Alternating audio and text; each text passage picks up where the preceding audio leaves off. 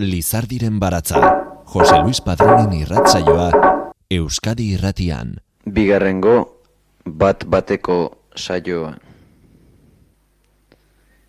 Iruroita zeigarrengo otzaila. Ol bakarra. Altza dala ustedet.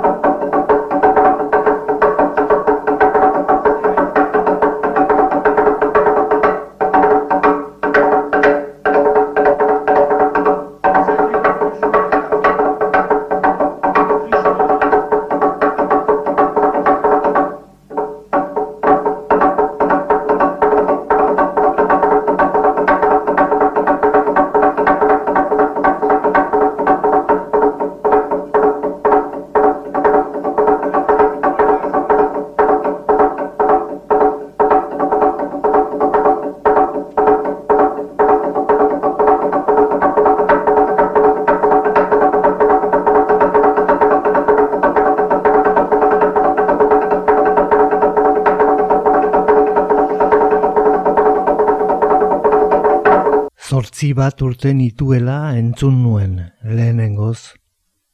Handik e, urte askotara txalaparta zela jakingo nuen zera bitxiura.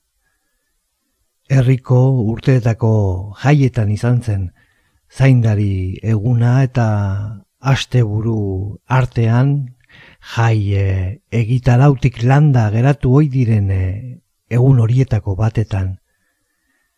Ez ere eta pesta, tiroko barrakak eta goxo saltzaileren bat ere han egoten zenez, etzen e, ume faltarik izaten enparantzan, arratsaldea zen.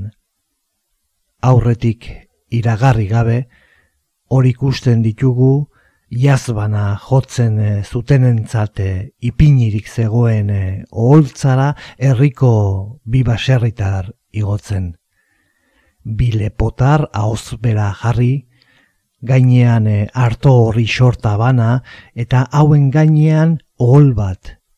Eta honi, bina makilekin goitik bera ukaldika ekiten.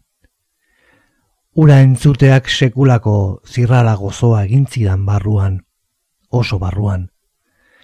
Ez dakit, zuraren hots gozoagatik edo ordura arte inoiz entzunez bezalako taupada berezi haiengatik. Biongatik ziurrenik. ez nau beste soinuk horren barrenki inoiz unkitu. Jakun, jakun. Ez nuen ondoko urteetan gehiago entzun. Ez eh, horren beharrik ukan. Urteen poderioz, gogotik ere joan zitzaidan.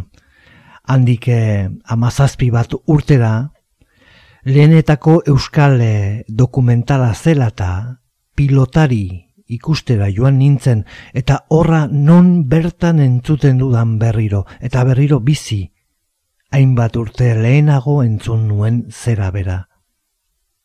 Zertzen ura galdetu eta txalaparta zela. Zeinek jotzen zuten eta zuaz nabar anaiek. Nonguak ziren eta lasartekoak. Hau duk, hau. Gure herritik hiru kilometrora bizi eta nik ezagutzen ez. Horren eskutuan gorde behar izaten zen garaiaietan euskal usaina zuen zer nahi. Bere anaiari eman nion honen berri eta zergatik ez ginen txalaparta ikasten hasten proposatu. Arkere, txalaparta ezagutu zuenean, ez zuen bitan esan beharrikukan, esan eta egin. Aurretik itzegin da, saso eta baserrian, zuaz nabardarren sortetxe baserrian bildu ginen Miguel eta Peio anaiekin. Eta usadio zaharrak ez galtzeko ez ere egin aurretik. Esan aziguten txalaparta oholaren lodierako txuletak eramaten bagenituen hortzaginei e, goxatu emateko asko zobeki egingo genuela gerolan. Guk etxetik eramandako okela erre eta ausarki jangenuen. Bertako sagardoz ausarkiago bustirik badazpada ere. Esteetan barrena agortea zela eta istripurik gerta ezekigun. Atxalaskari legea egin eta aldarte zin hobeagoan orduan lotu ziren bi anaiak txalaparta guri irakasteari. Lehenik txakuna. Goitik bera bi ukaldi bata bestearen ondo ondoan, ia bat bailiren. Koska batetik jauzi dagigunean, bi oina botatzen ditugun legez, eta gero honi, errena nola egin. Lagunak txakun eta txakun artean usten zuen utxartea ukaldi batez, biz edo batez ez, hots, utxez, utxa betez. Bere ala ikasi genuen bata bestea elkarrekin jostearen kontua. Haiekin egin saioak zintan jaso eta etxera. Ordu txikiak gainean. Txakun. Biaramunean, Ugarte baserrira joan eta bertako nagusi erramun adiskideak, beren baserri haundian dolarea zeukaten ondoko ganbara utzi zigun saioak egiteko. Baita, sagarra estutzeko erabiltzen zituzten patxo olen artetik txukuntxoena hautatzeko aukera ere eman. Gure izan genuen lehen txalaparta arigia edo tailer ateilerra.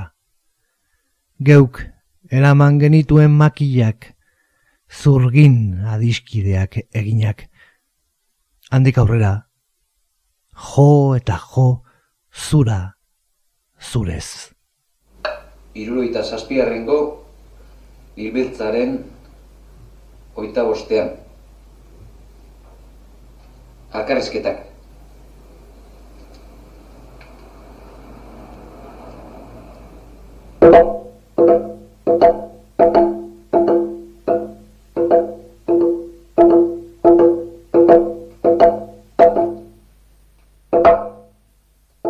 Garai horretan beste soinulari, kantari eta olerkariekin batera ez doka mairu taldea antolatzen eh, ari ginenez, Horko lagunei ari ginenaren berri eman eta geure kantaldietan txalaparta ere sartzea proposatu genien.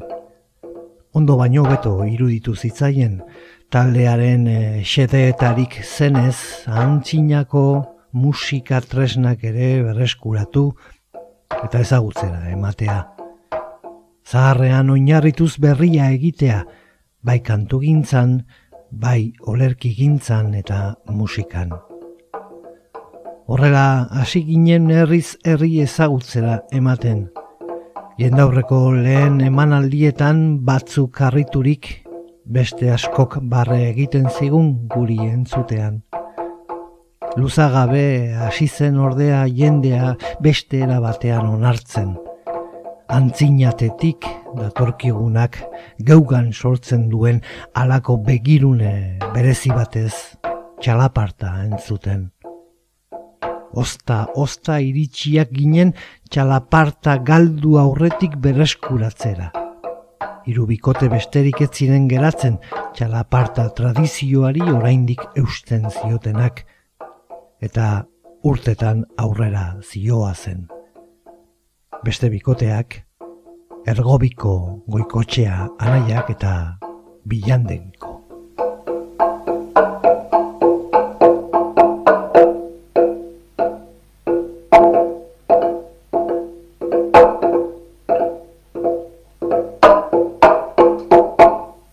jakun.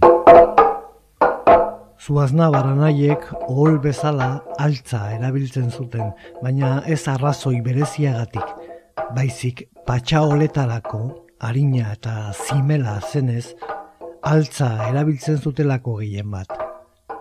Sagarra estutzen erabili ondoan, patxa gainetik kendu eta pila batera bota oizituzten eh, patxaolok.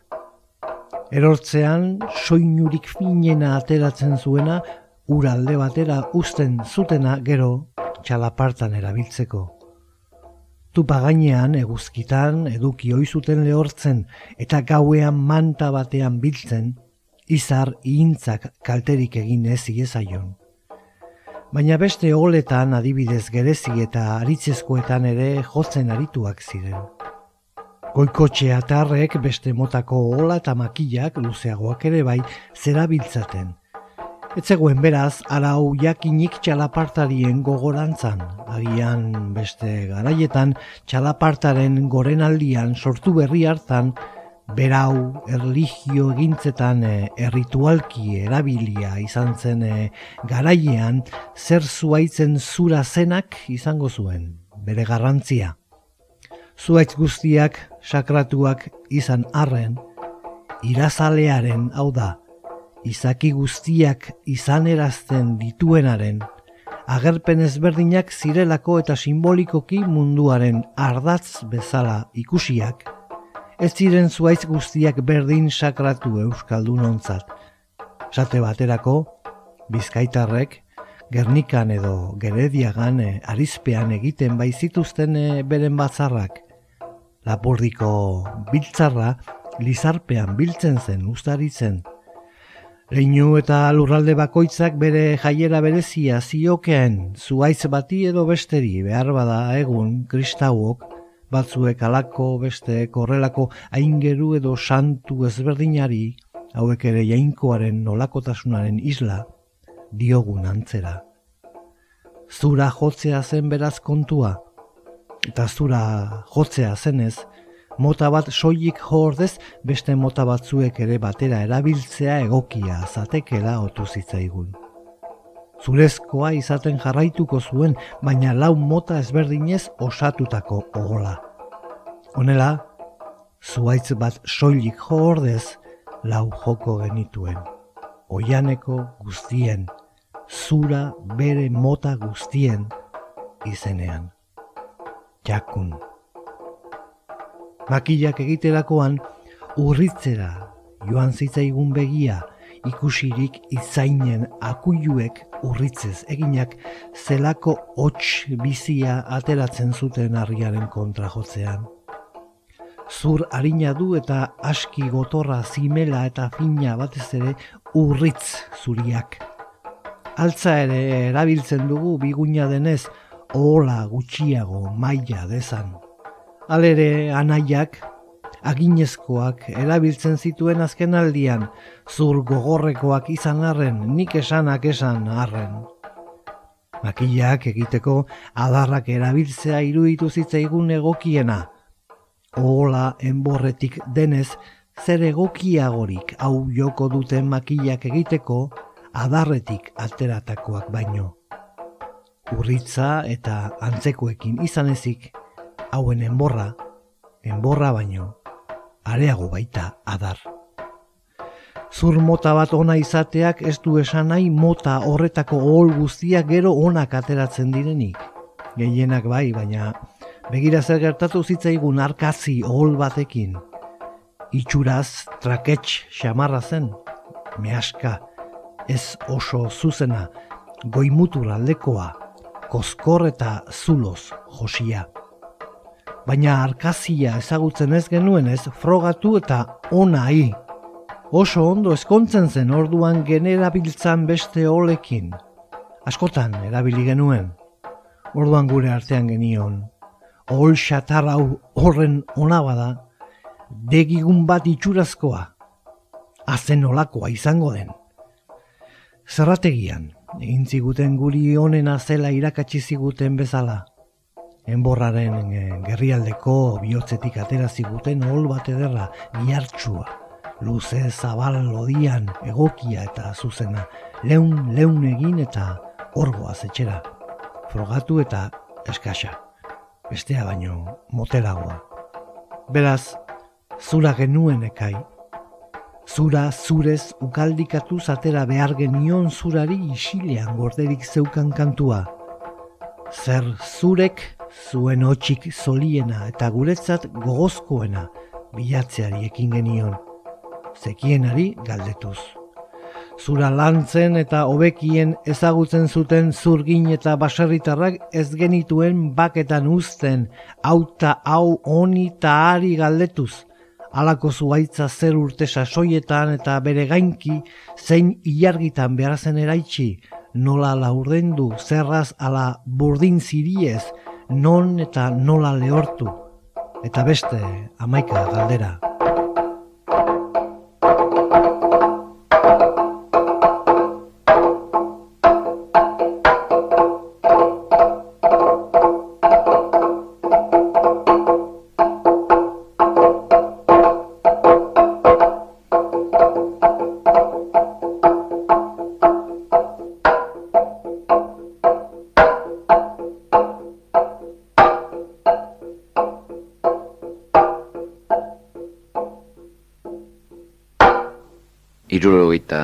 Zortzigarrengo otsaileen dizkarako grabaketak. Loreak ederrago dira norbaitek usaintzen dituanean. Txorien kantua ere norbaitek entzutean. Ai, kapulu bizigarriak, zabaldu gabetan simel, zornetan txantxo isurtzen zeratenak.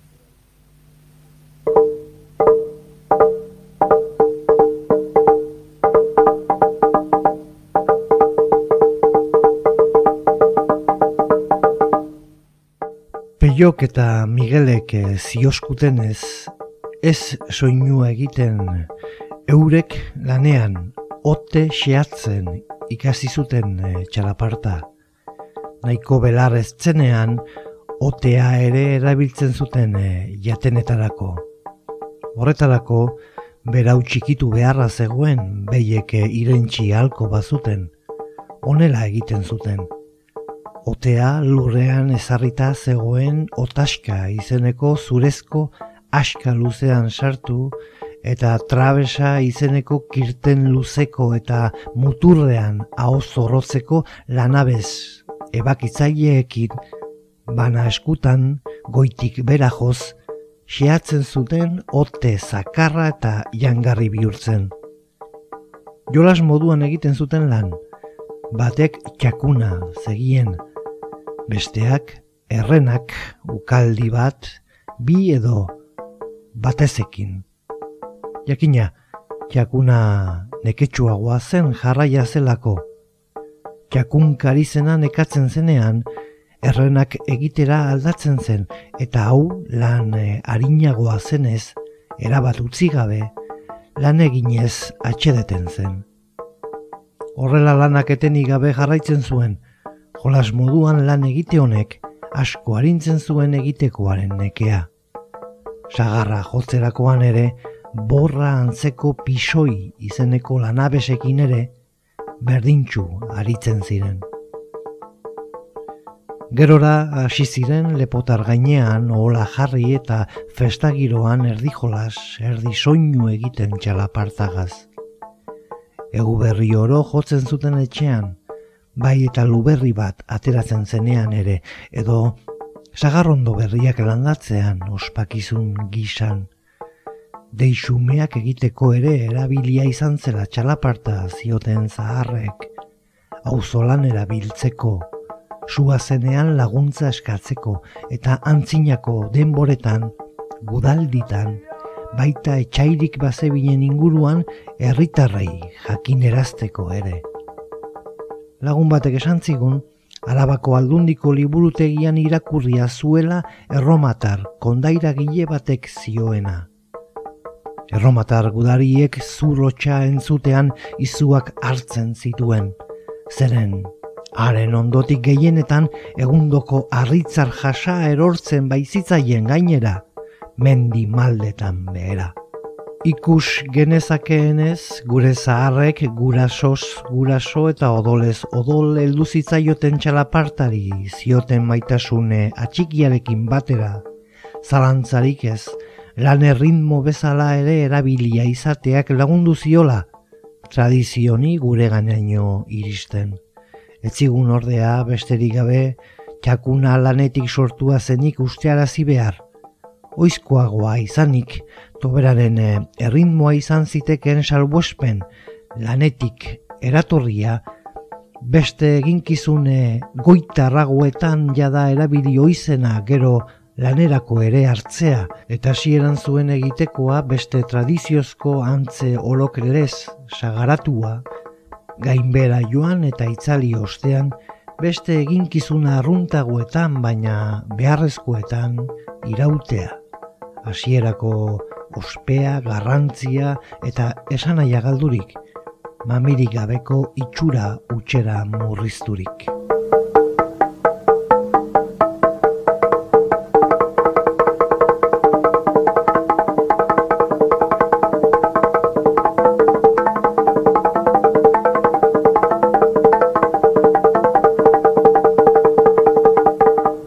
Txine Mendizabal elkarreko editoreak Josean hartzenen txalaparta tradizioaren abaroan lana aurkezten.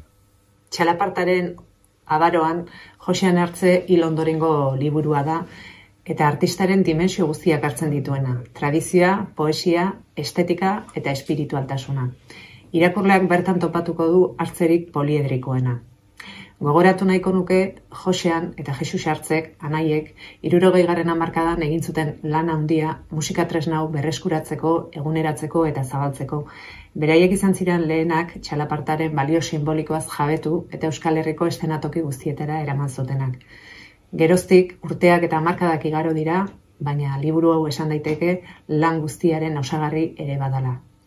Irakurleak eskuartean hartzen duenean, akaso konturatuko da zenbat esalditan, utxuneak daudela, puntuazio marka zalantzazkoak edo maketazioak akatsak diruditenak. Hartzek utzi bezala argitaratu nahi izan dugun, azkenengo, bere azkenengo egunera arte eutxi ziolako proiektu honi, eta originalagoa eta iezkoagoa iruditu zaigulako bere horretan argitaratzea. Ezin da esan, e, amaitu gabeko liburu badanik. Gure ustez, amaierarik ez duen liburu bada. Irurogeita bederatzi garrengo dagonila. Gehizilea, zumarra eta altzakin. Poesien diskorako egindako grabaketak.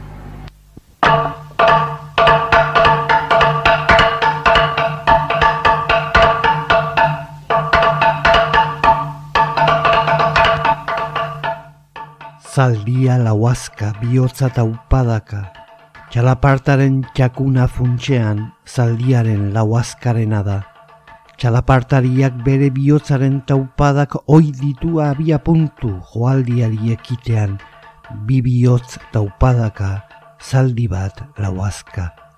Ez zaldi baten lauazka, zaldiarena baizik hots. Zaldi arketipoaren lauazka da txalapartak bizierazten duena.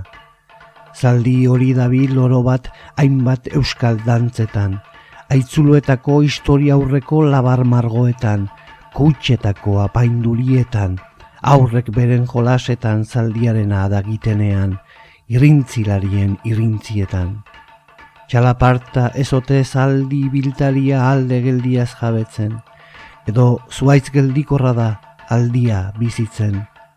Zuaitz ia orain naidean etzana, ukaldiz ukaldi adar berriak itxatxiz, txalapartariek, beren baitatik jaioz batera, piztera doazena.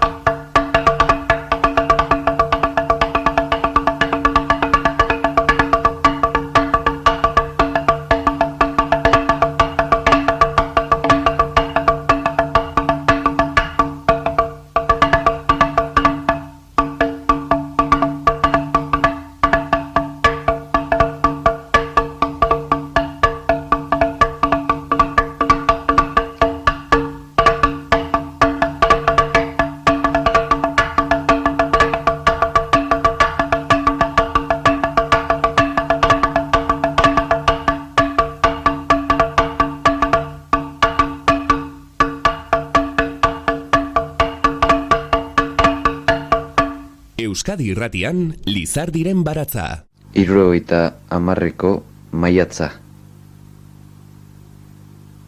Iru ohol. Astigarra, platanua eta gorretia.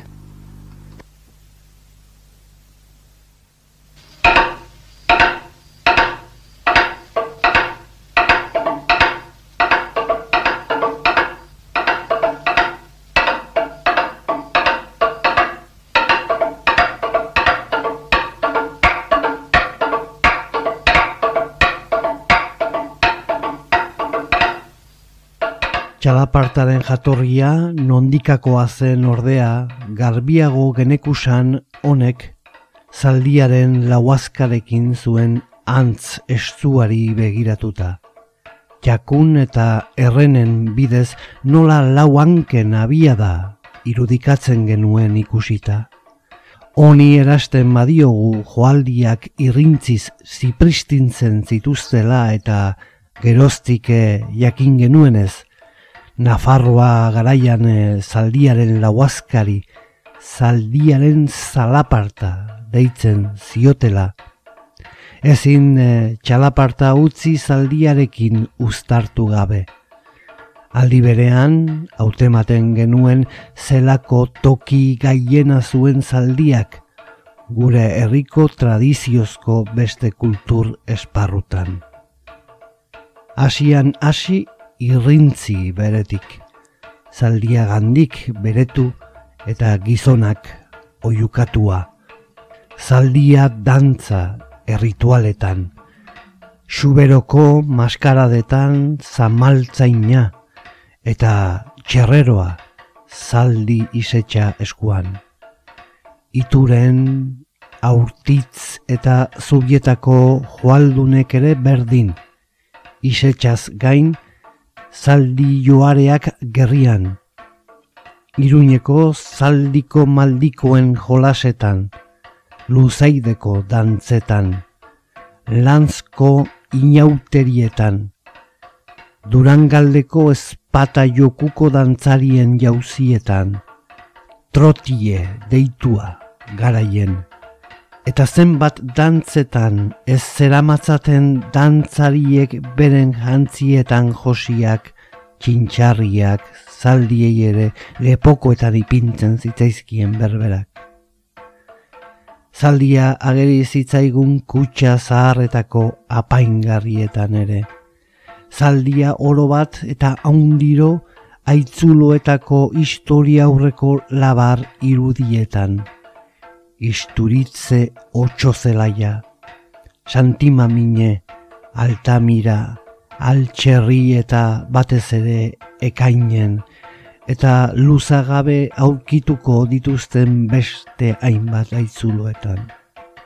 Eta zaldia, ikiriki aurrizkeran, arrigorria galdean, zaldia, aur jostaketetan, Gutako zeinek ez du noiz edo noiz umetan zaldianena egin, ikiriki, jauzika eta eskuez ipur masaiak jozikiriki, asko ohartu gabe oinez jakuna eta eskuez errenak markatuz, txalapartan ari ginela, ikiriki eta ikiriki, ikirikia ikirikituz.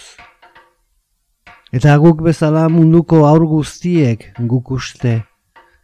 Erritmo gutxi izango da munduan balean txalapartarena hau bezain edatua eta zaharrean zahar denik.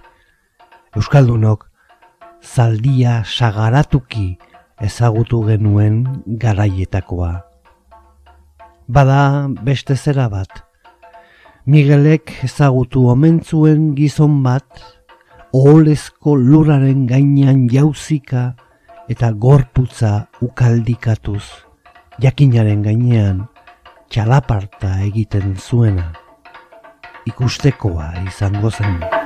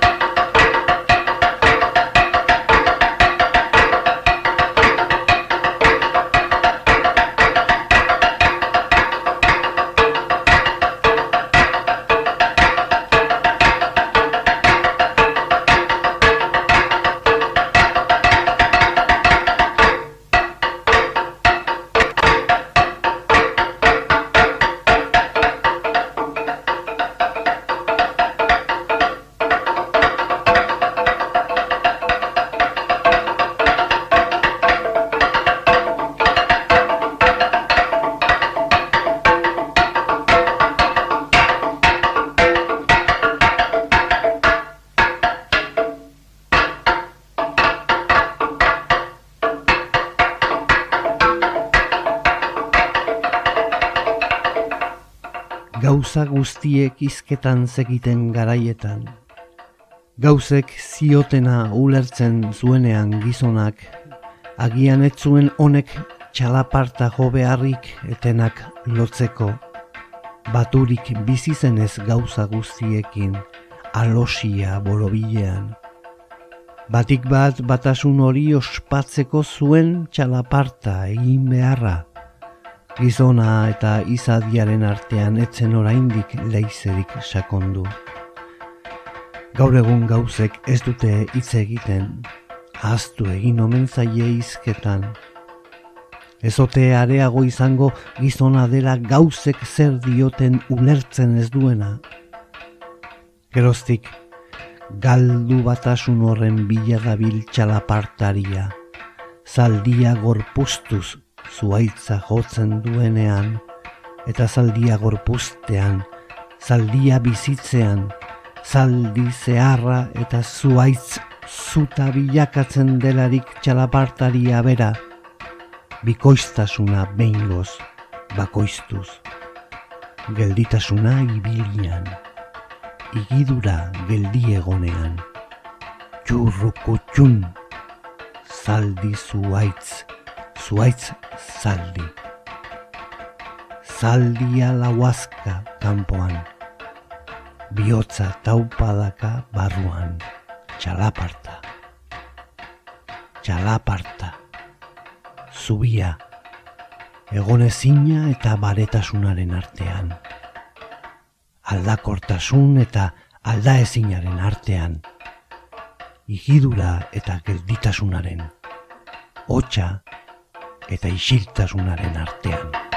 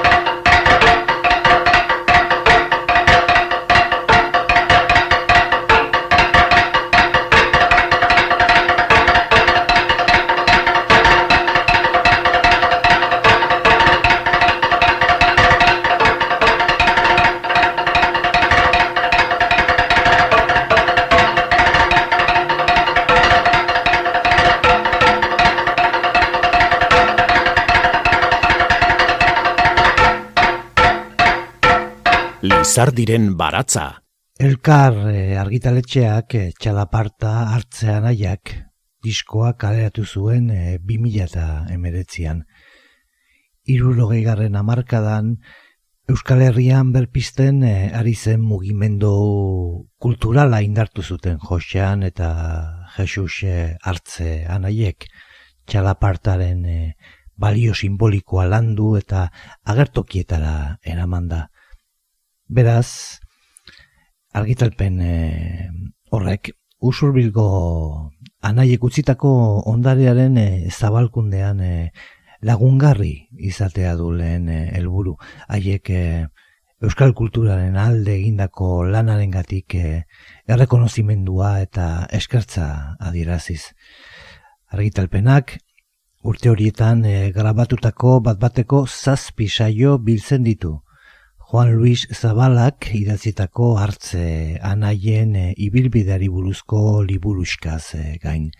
Mila bederatzi ireun eta iruoita sei, iruoita zazpi, iruoita sortzi, iruoita bederatzi, iruoita mar, iruoita maika, eta mila bederatzi ireun eta iruoita mabos e, urteetan e, grabatutako saio interesgarriak entzun izango ditugu. Haien e, lan osoaren e, lagin bat, gaurko gure saioan ari garen e, bezala. Bestalde, sare digitaleko oiko plataformetan bat bateko irurogei bat saio gehiago eskaintzen dira. Irurogeiko amarkadako bat bateko saio ugari. Herri gogoa diskoetxean, e, mila bederatzireun eta irurogeita sortzian e, grabatutako diskoa, baga, biga, iga sentikarikoak, ikin milikiliklik e, bidekarikoak, milango diskoaren grabaketa saioak eta beste. Angel Baldesek, diskoaren e, koordinatzaileak, donostian, 2000 eta emeretziko abenduan eskainitako aurkezpenean.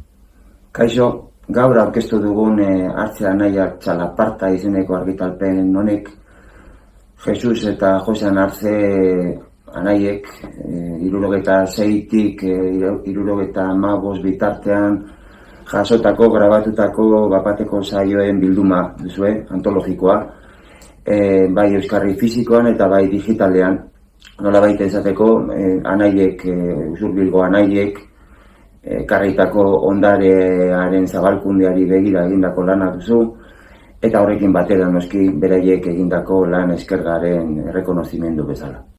Xoxoa galdu du mokoa, xoxoa galdu du mokoa, mokoa xoxoa gaixoak, nola kanta xoxoak.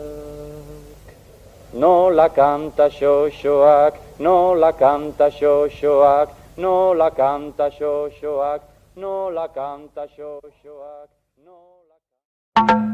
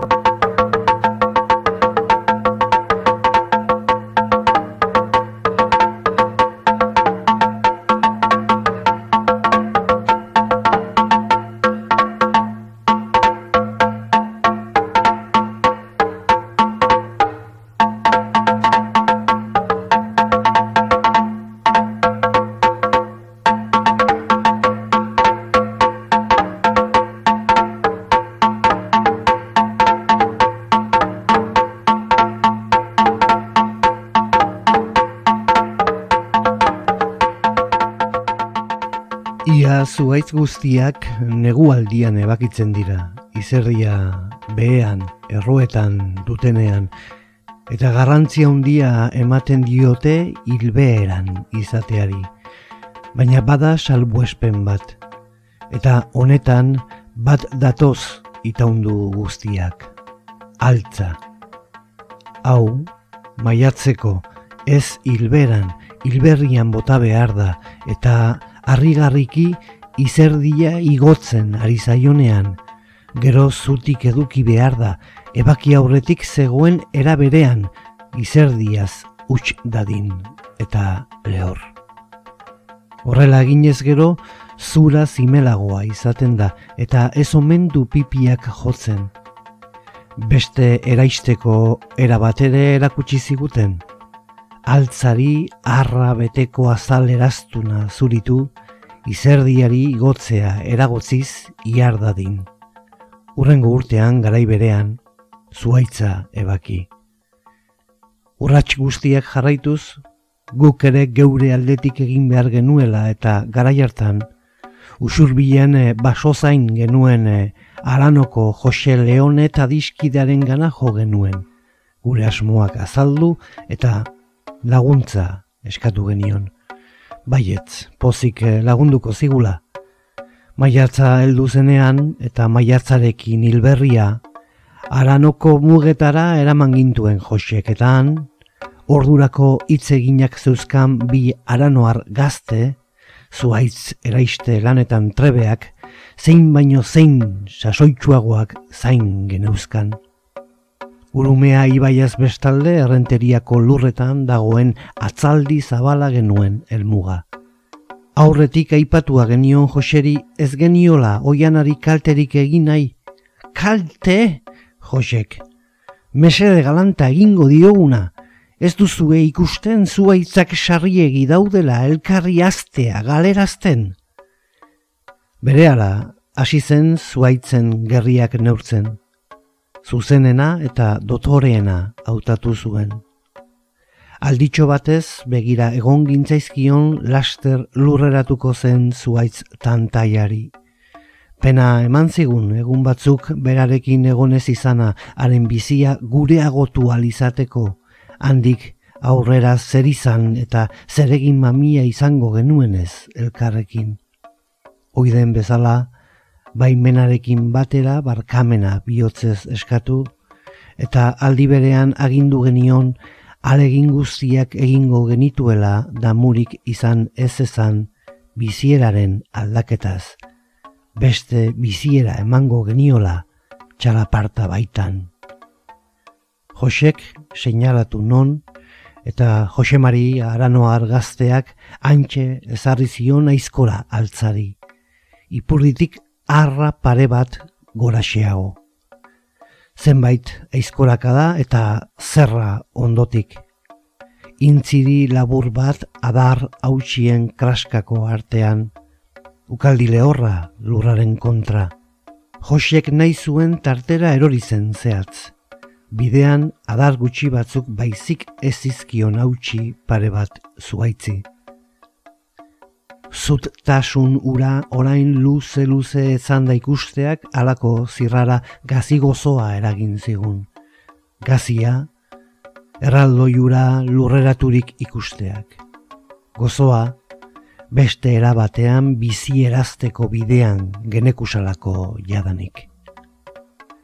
Adar guztiak inausi eta bi metro terditsuko zatietan ebaki, gero zati bakoitza erdibitzeko. Baina hori egiteko esan zigutenez, ez genuen zerrarik erabili behar, zerrak ez zituelako zuraren ariak errespetatzen, eta ariak soinuak bere bidea egiteko garrantzi handikoak izanki. Bordin ziriez erdibituko genituen ala egin genuen. Eta zein xarmanki egin ere arano argazteek. Lehenik burdin ziri motzez azalera pizzatu. Ondotik pizzadura horretan altza berarekin egindako ziri lodiago eta luzeagoak sartu, hauek ondoraino sakatuz, enborra bitan lehertu arte. Barren zuri izerditsuak zer garbitasun utxa pixkanaka pixkana, gorritzen joan zen. Puska guztiak aizkola zuritu eta bakoitzari arindu on bat ematea urrengo lana. Bizkarka garraiatu behar genituenez eta ibai ertzeraino hurbildu. Ibaia zeharkatu zeramatekotan ginen inork ikus ez gintzan, baimenik gabe, baiken biltzan, eta bidez eh, joan ez gero, aurretik igaro behar genuen argindar zentralekoek ikusiko gintuzten beldur ginen. Jose Mari eta Jesus Xanaia, otzari gogor eginez, gerriraino uretan sartu eta poliki-poliki banan-banan pasa zituzten sei hol gaiak. Egiazko aizkorolak, aizkora utxez prestatu olak. Esan beharrik ez horrela ateratako olek, zerrategian erositakoek ez bezalako oianeko kontuak eta kantuak kantatzen eta kontatzen zizkigutela txalapartan ari ginen guztietan. Osorik, bizirik, zutik, jantzirik, bere oianean ezagutu izanak alako urkotasun bat sortu zuen gutartean urkotasun honi bere biziko garrantzia ematen genion eta diogu. Ikusten baikenuen zur honen egingizuna zeintzen minbera. Bere hotxak gure barruan oihartzunik ez bazuen alferrikakoa zitzaigun, naiz eta zurik onena izan. Beraz, baliatuko ginen lehenik, geure barruarekin mintzatzeko, lagunarekin gero oro bat geure barruko bihotz pilpirarik kutxunenak aideratzeko eta adierazteko. Hor ikusten genuen zein den garrantzizkoa norberak berari, bere izaerari dagokion zura ongi aukeratzea. Balio du nekeak biziki. Dagokiguna denean zurak berak esaten digulako, zer eta nola egin txalaparta joaldia. Bestalde, txalaparta egiteko hol luzeak erabiltzeak zioskun zuaitza osoa jotzea irudikatzen zuela eina hundian. Eta zuaitzaren atalekin euskaldunok ditugun izen kiretasunak gogoan genituelarik. oholok jotzea geure gorputzen bora jotzea bezala ere zela. Umetan zaldiaren egiten genuenean, ez genuen besterik egiten, jauzian oinekin txakuna eta eskuez, ipur masaiak joz, errenak oholen luzeerari ere dagokien garrantzia eman diogu zuaitz osoa ez bada ere, zation batek haren ordezko lana egin dezake zabal lodiera ere aintzakotzat hartu beharra noski. Otsa, zorotzago, meago edo finago edo lodiago nahi denean, ez bat. Hainbat ohol ezberdin erabiltzearekin oianeko zuaitz guztiak ordezkatu nahi ukan ditugu. Beste batean adiskide baten bidez albistea halako baserrian zenbait zuaitz eraistekotan zirela eta hauen artean bi gereziondo mardul. Hauek guretzat gordetzeko, esana baitziguten ekai bizikoa zela gereziondoa. Sei ohol eder atera genituen eta norbaitek hala aholkaturik baita hilabetez errekan ondoraturik edukiere. Burua iturriruntz erroaldea itxasorantz.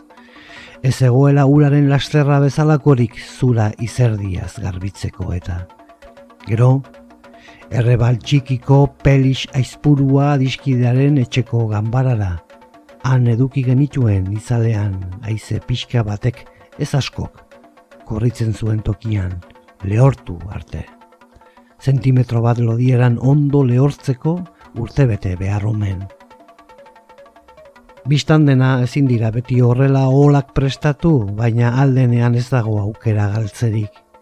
Beti aurkitzen dira zera hauetan pozik lagundu nahi ukaiten duten lagunonak. Bestetan zerrategietan ere egin daiteke aukera honik. Ekai asko dagoelako eta erosi aurretik aukeratu ahal. Behin batean Jesus, Juan Mari Beltran lagun zuela, zerrategi batera joan zen oholak aukeratzela egun guztia aproba eta aproba aritu eta ez zuten ol bat besterik ekarri alukan etxera. Ez ziren nonbait zer nahirekin gogo betetzen zirenetakoak. Horrelako garrantzia ematen genion eta diogu, zegozkigun olak aukeratzeari. Elkarrek argitaratua txalaparta tradizioaren abaroa liburutik, Josean hartzek e, idatzitako testuekin e, osatua dago gure gaurko irrasaioa. Baita elkarrek e, kaleratutako txalaparta hartzean nahiak diskoan bildutako Josean eta Jesus hartzea anaien txalaparta saioekin ere. Josean eta Jesus hartzea anaiek irurogei garren amarkadan egin zuten lan handia musika tresna hau e, berreskuratzeko, eguneratzeko eta zabaltzeko. Beraiek izan ziren lehenak txalapartaren e, balio simbolikoaz jabetu eta Euskal Herriko eskeratoki guztietara eraman zutenak. Txalaparta tradizioaren abaroa hartze ilondorengo bere lehen liburua da txalaparta doinuen eh, erritmora idatzitakoa. Prosarekin hasi eta poesiarako bidea hartzen du hartzek liburuan txalaparta zer den azaltzetik, honen balio simbolikoan murgildu eta espiritualtasunarekin topo egitera.